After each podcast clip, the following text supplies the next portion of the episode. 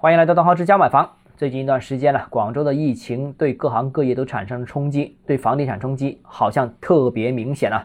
怎么说呢？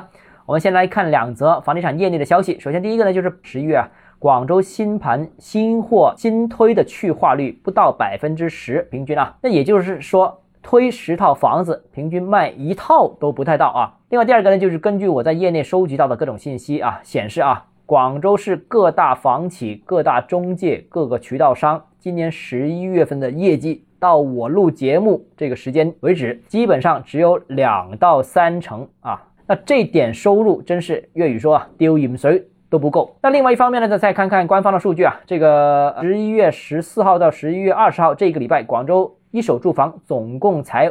成交了九百零九套，如果再往上一周倒，就是十一月最第一个礼拜，全一个礼拜成交只有六百五十七套，也就是说，整个十一月的上半月，广州一手住房成交也就一千五百套左右。那接下来十一月的下旬，其实情况也是不理想的，看不到任何改善的希望。那如果按照这个趋势的话，十一月全市网签可能只有三千套左右，甚至三千套都不到。这个可能是广州历史上一手房成交啊十一月份的最低记录，我没找过，但是我感觉应该是了啊。那这个情况之前我们已经分析过，造成最近这个楼市低迷的原因，很主要还是防疫政策所造成的。那现在我们看到很多的楼盘都已经出现了这个呃活动不被允许的情况，因为人员聚集，那很多的客户呢就被封禁了啊，出不来看房。